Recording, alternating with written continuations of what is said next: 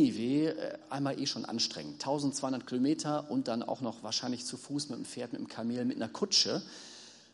Das wird schon ein bisschen abschreckend sein. Aber es war auch gleichzeitig natürlich eine total gefährliche Reise in Assyrien als Ausländer dort zu demonstrieren. Es ist ja so äh, eine Sache, ob man jetzt in einem Land mit Meinungsfreiheit ähm, irgendetwas weit, weit, weit weg vom Geschehen, etwas Kritisches schreibt, ähm, oder ob man nach Moskau reist und dort gegen Putin demonstriert.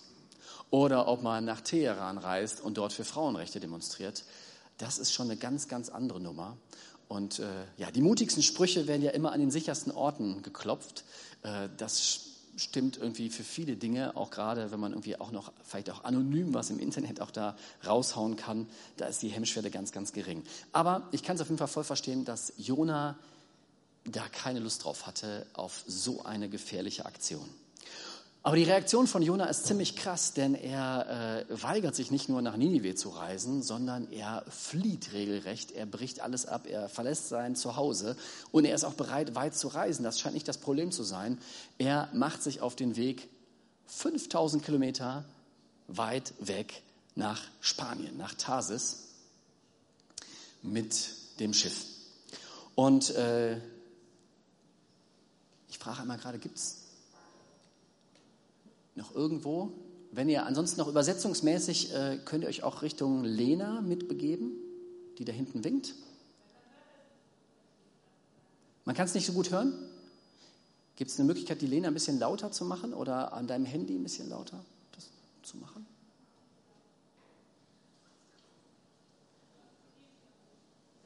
Okay. Ähm, ja, die Reaktion von Jona ist total äh, äh krass, denn er ist bereit, äh, auch eigentlich die wesentlich gefährlichere Route zu nehmen, äh, nicht nach Osten 1200 Kilometer, sondern 5000 Kilometer mit dem Schiff zu fahren. Und die äh, Israeliten damals, die waren keine Seeleute. Die haben sich da nicht wohlgefühlt auf dem Meer. Da gehörten sie eigentlich nicht hin, auf jeden Fall nach ihrem Gefühl. Das war gefährlich, das war chaotisch. Und trotzdem, er scheint nicht nur ein Problem zu haben mit seinem Auftrag, sondern er scheint ein Problem zu haben mit seinem Auftraggeber. Ähm, er will weg. In der Bibel steht, er will weg von Gottes Angesicht. Er hat keine Lust mehr auf alles Fromme. Er hat keine Lust mehr auf Gott. Er ist auf der Flucht vor ihm. Und als das Schiff auf dem Meer ist, da kommt ein lebensbedrohlicher Sturm und die Seeleute kriegen Angst und sie fangen an zu rudern, um die Situation zu retten. Jona nicht. Die Seeleute fangen an, sich von ihrer Ladung äh, zu verabschieden, um das Schiff leichter zu machen, um die Situation zu retten. Jona bleibt passiv. Die Seeleute fangen sogar an zu beten, Jona nicht. Und Jona geht stattdessen irgendwie unter Deck und schläft und irgendwann kommt der Kapitän zu ihm runter und sagt, hey, was ist denn mit dir eigentlich los? Jetzt steh mal auf, du Schläfer, und fang auch mal an, zu deinem zu Gott zu beten. Keine Ahnung, ob er das macht. Stattdessen, die Seeleute kommen auf die Idee, Mann, wir müssten doch irgendwie mal herausfinden, wer schuld an diesem, an dieser Katastrophe ist. Und sie werfen das los, es fällt auf Jona und sie löchern ihn mit Fragen, hey, was, ist, was bist du überhaupt für einer? Wie heißt du überhaupt? Was ist dein Beruf? Woher kommst du? Und wie ist das dazu gekommen? Keine Ahnung, wie lang das Gespräch war. Es war ja auch mitten in einem lebensgefährlichen Situation. Da fasst man sich ja kurz. Es steht halt nicht so genau drin, was äh, Jona so alles erzählt hat. Auf jeden Fall steht da, dass die Leute entsetzt waren und sagten, hey, wie konntest du denn sowas tun? Ähm, wie konntest du das machen? Und was sollen wir jetzt tun? Was können wir denn jetzt machen mit der Situation? Und die Idee, die Jona hat, ist äh, katastrophal. Die Idee ist einfach, werft mich ins Meer, bringt mich um. Und das ist so krass, weil er doch eigentlich, finde ich, es hätte besser wissen müssen. Er war doch ein Prophet, er kannte äh, Bücher aus dem Alten Testament, er kannte auch Gott zumindest ein bisschen. Und dann hätte er doch eine andere Idee haben müssen als zu sagen, nee, für mich gibt es keine Hoffnung mehr, werf mich ins Meer, ich will, für mich gibt es eigentlich nur noch Sterben, also für mich geht es nur noch weg oder Sterben. Äh, er hätte doch einen anderen Vorschlag machen können. Er hätte sagen können, okay, Leute, ihr habt recht, irgendwie, wir setzen uns jetzt mal zusammen und wir beten mal und ich entschuldige mich bei Gott und ich kehre auch wieder um oder ich gehe zumindest nach Hause. Ähm, ich starte nochmal neu, ich habe Mist gemacht. Ähm, keine Ahnung, was in Jonah vorgeht, aber für sich sieht er diese Hoffnung nicht mehr. Und die Seeleute, die machen aber all das, was Jona hätte vorschlagen können oder vorschlagen sollen, all das machen die Seeleute. Die Seeleute fangen an zu beten zum Gott von Jona, zum Gott der Bibel. Sie fangen an, sich bei ihm zu entschuldigen und sagen, hey, wir müssen jetzt diesen Jona scheinbar ins Meer werfen, er will es ja auch so, äh, aber bitte nimm uns das nicht übel und vergib uns. Also Entschuldigung, eigentlich ist das ja, das ist ja eine Sauerei, jetzt den Typ hier ins Meer zu werfen, das ist ein sicherer Tod. Äh, aber sie fangen an, sich bei Gott zu entschuldigen. Sie fangen an äh, zu beten. Sie fangen an, ihm ihren Besitz Gott zu geben und sie schwören ihm, wir werden dir gehorsam sein. All das, was Noah, was Jona auch hätte machen können. Der heutige Text, Kapitel 2, der geht jetzt genau da weiter. Jona ist also im Meer ähm, und ja, ziemlich hoffnungslos. Und dort steigt dieser Text ein. Könnt ihr gerne hinter mir einblenden. Jona, Kapitel 2. Der Herr schickte einen großen Fisch, der Jona verschlang. Drei Tage und drei Nächte war Jona im Bauch des Fisches. Und Jona betete zum Herrn, seinem Gott, aus dem Bauch des Fisches und sagte, in meiner Not rief ich zum Herrn und er antwortete mir. Ich schrie zu dir aus dem Totenreich und du hörtest meine Stimme. Du warfst mich in die Tiefe ins Herz des Meeres und eine Strömung umgab mich. Alle deine Brandungen und Wellen begruben mich. Da dachte ich, ich bin vertrieben aus deiner Gegenwart. Dennoch werde ich deinen Tempel, deinen heiligen Tempel wiedersehen können. Ich versank in den Wellen und kämpfte mit dem Tod. Wasser umgab mich und Algen schlangen sich um meinen Kopf. Ich sank zu den Wurzeln der Berge hinab und die Tore der Erde waren für mich auf ewig geschlossen. Doch du, Herr, mein Gott, hast mein Leben aus der Grube herausgezogen. Als ich keine Hoffnung mehr hatte, dachte ich an den Herrn und mein Gebet drang zu dir in deinen heiligen Tempel durch. Die, die falsche Götter anbeten, verzichten auf deine Gnade. Ich aber werde dir laut danken, Opfer bringen und meine Gelübde halten, denn die Hilfe kommt vom Herrn. Da befahl der Herr dem Fisch Jona am Strand auszuspucken. Nicht wenige Menschen halten das Buch Jona für ein Märchen, für eine Legende. Ähm, und das hat unter anderem natürlich mit diesem Fisch zu tun. Und das ist ja auch wirklich eine total außergewöhnliche Geschichte.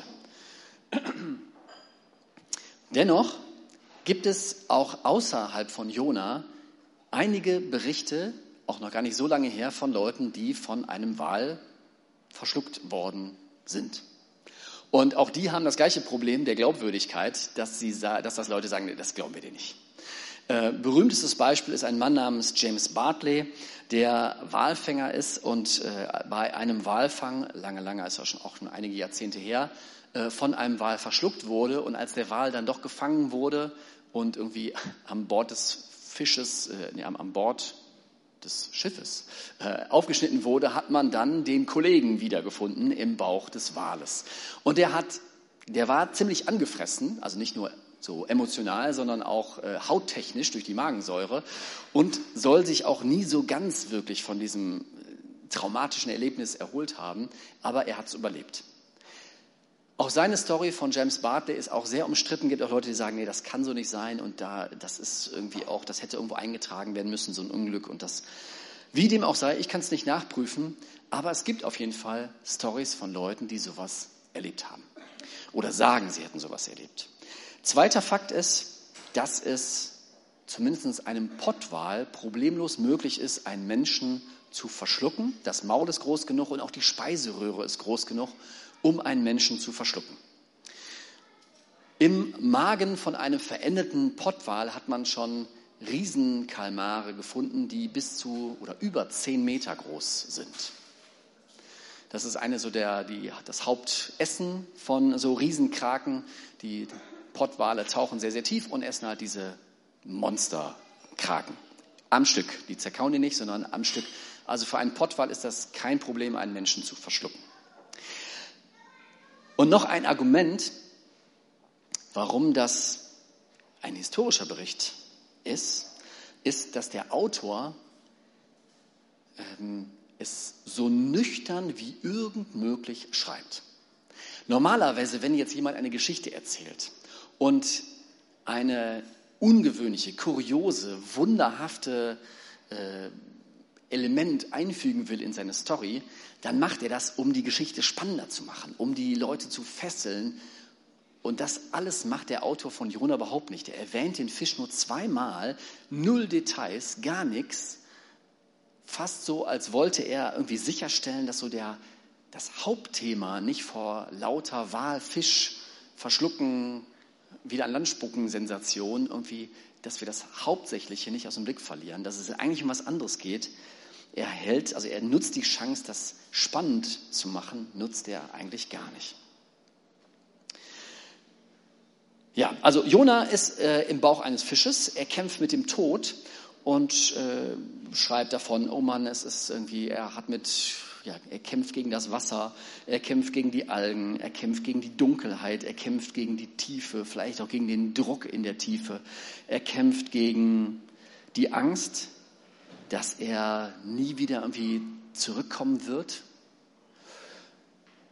Und mitten an diesem Tiefpunkt, da fängt Jona zum ersten Mal, auf jeden Fall in diesem Buch, an zu beten. Als ich keine Hoffnung mehr hatte, dachte ich an den Herrn und mein Gebet drang zu dir in deinem heiligen Tempel durch. Und Jona schreit zu Gott. Vielleicht hat er sich auch getraut, weil das hört ja sowieso keiner. Äh, mitten im Bauch eines Fisches. Und ich könnte mir eigentlich auch keinen hoffnungsloseren Ort auf der Welt vorstellen, als im Mittelmeer im Bauch eines großen Wals zu sein. Und die können tief tauchen. Ich kann mir keinen verlasseneren Ort, hoffnungsloseren Ort vorstellen als diesen. Äh, und ich glaube, das kann für uns heißen, dass auch wenn wir uns von Gott verlassen fühlen oder auch uns ganz weit weg fühlen, dass es keinen Ort gibt, wo man nicht beten könnte, wo Gott dich hören würde.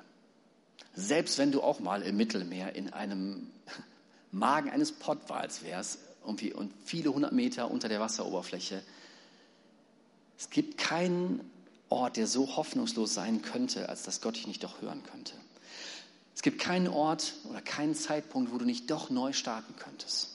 Es gibt keinen Ort, wo du nicht doch Vergebung bekommen könntest. Es gibt keinen Ort, wo Gott dir nicht trotzdem helfen könnte.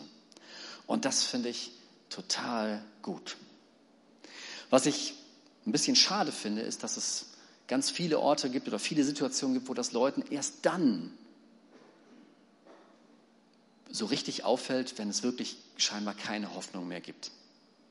Lange, lange, lange, lange, lange, lange her, ähm, da haben wir hier bei den Jesus Freaks einen Anruf bekommen von einem äh, Elternpaar, die sagten, hier, unser Sohn ist nach Berlin gezogen und dort in der Techno, Hardcore, Gabba-Szene total äh, abgestürzt.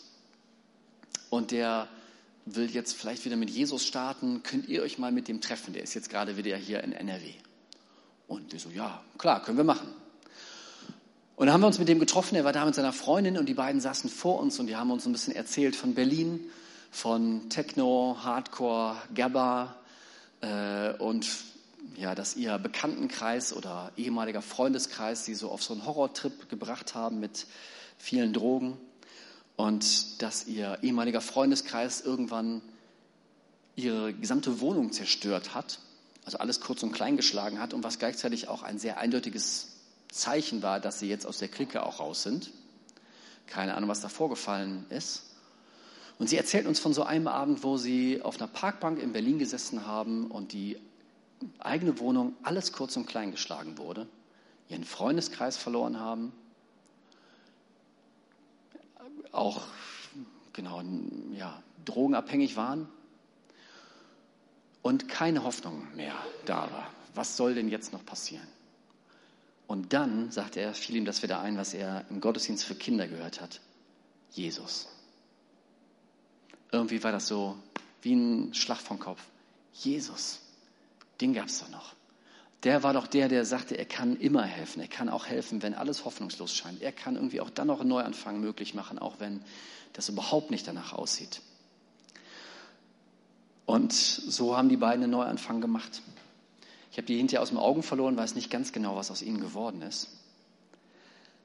Und ich glaube auch nicht, dass das unbedingt immer so sein muss nach dem Motto, okay, man muss erst wirklich ganz unten sein. Ja, einige Leute, weiß der Kuckuck warum, die müssen das scheinbar äh, an, so, an solche Punkte im Leben kommen.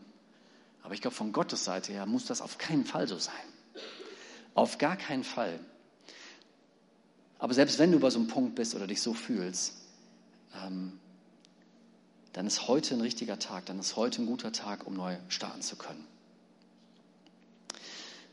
Jona erlebt dann genau das Gleiche und er macht genau das Gleiche. Und also die gleichen Worte, die bei den Seeleuten verwandt werden. Und Kapitel 1 sind eigentlich die Seeleute die Vorbilder.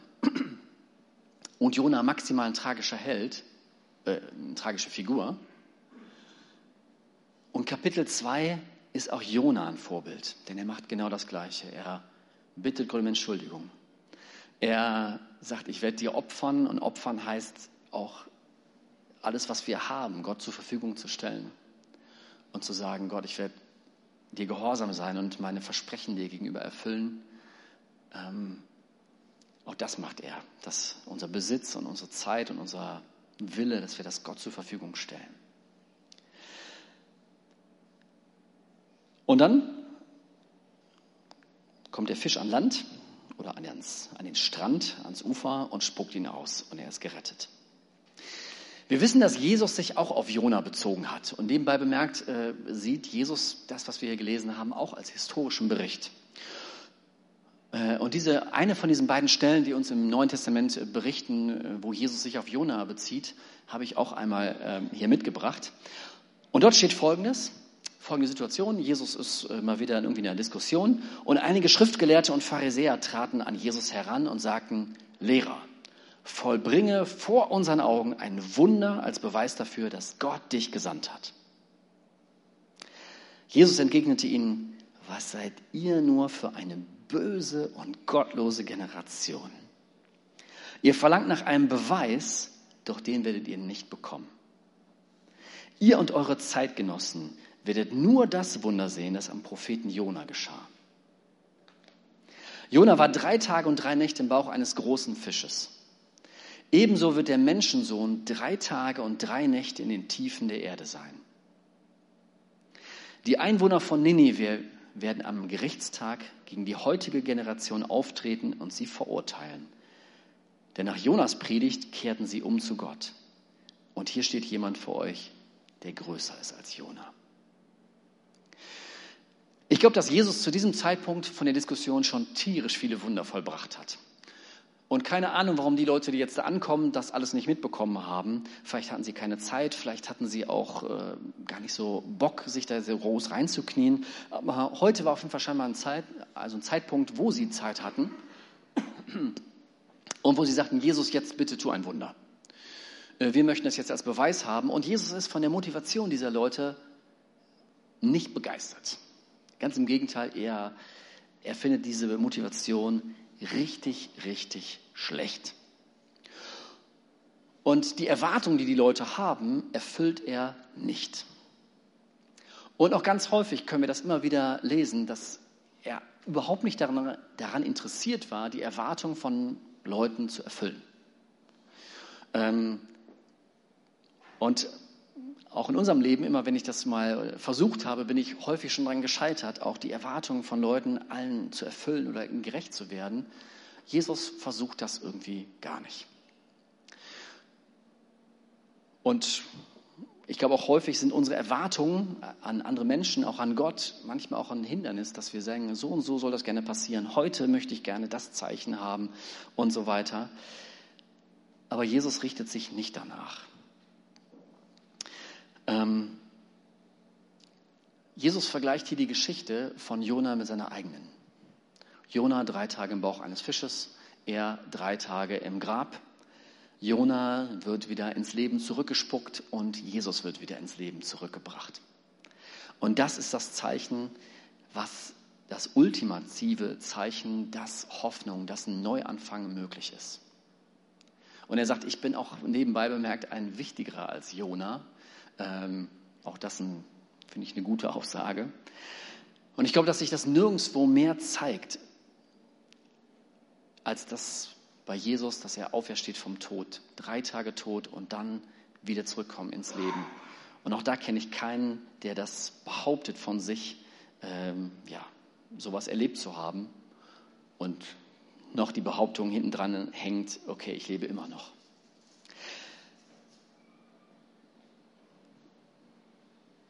Vers 9 im Buch Jona, Kapitel 2 sagt, die, die falsche Götter anbeten, verzichten auf deine Gnade. Und ich glaube, wir sollten da nicht drauf verzichten. Sollten nicht darauf verzichten nach dem Motto, okay, ich kriege das alles wieder alleine hin. Ich kann das irgendwie auch so erstmal selber hinbekommen und dann kann ich auch immer noch mal so ein frommes Leben führen oder irgendwas. Oder dann kann ich auch wieder mit, mit Gott leben, wenn ich auch erstmal das und das auf die Reihe bekomme. Verzichte nicht auf seine Gnade. Die Gnade neu anfangen zu dürfen. Immer wieder neu anfangen zu dürfen. Von mir ist auch jeden Tag, auch als Christ, auch als Christin, neu anfangen zu dürfen. Gibt ja so einen Spruch, fang nie an aufzuhören und hör nie auf, neu anzufangen. Das ist manchmal so schwer, auch wieder sich immer wieder neu auf den Weg zu machen, zu sagen, jawohl, ich fange neu an, äh, auch als Christ zu sagen, ich möchte die Gnade haben, immer wieder neu anzufangen, neuen Tag. Der Bibel heißt es, dass seine Gnade jeden Morgen neu und frisch ist. Und zum Neuanfang ist das, was Jona hier erlebt und was hier im Buch Jona steht. Er wendet sich zu Gott, egal wo er ist, und sei es so ein abgefahrener Ort wie bei Jona. Er fängt an zu beten, entschuldigt sich für die Dinge, die falsch gelaufen sind. Ein liebenswerter Klugscheißer hatte mal gesagt, man kann sich nicht selber entschuldigen. Es gibt ja Leute, die sagen, ich entschuldige mich. Und dann sagt er, das geht nicht. Man kann sich nicht entschuldigen. Man kann nur um Entschuldigung bitten. Man kann sich nicht selber entschuldigen. Das war übrigens noch nicht mal ein Christ, äh, der das äh, gesagt hat. Und äh, was sich nach einem Effekthascherei der Grammatik anhört oder äh, nach Klugscheißerei, hat doch einen echt guten Punkt. Es stimmt tatsächlich, man kann sich nicht selber mal eben sagen, ich entschuldige mich und dann bin ich raus, sondern wir müssen tatsächlich auch um Entschuldigung bitten, auch anderen Menschen gegenüber, und sind auch auf, darauf angewiesen, dass die sagen, jawohl, ich nehme die Entschuldigung an. Und dann halt auch das zu tun, was Jona gemacht hat, zu sagen, hey Gott, alles, was ich habe, würde ich dir zur Verfügung stellen. Und das, was ich an Zeit habe, stelle ich dir zur Verfügung. Und das ist nicht Aktionismus, ähm, aber doch eine 180-Grad-Wendung. Und die ist möglich immer, auch heute.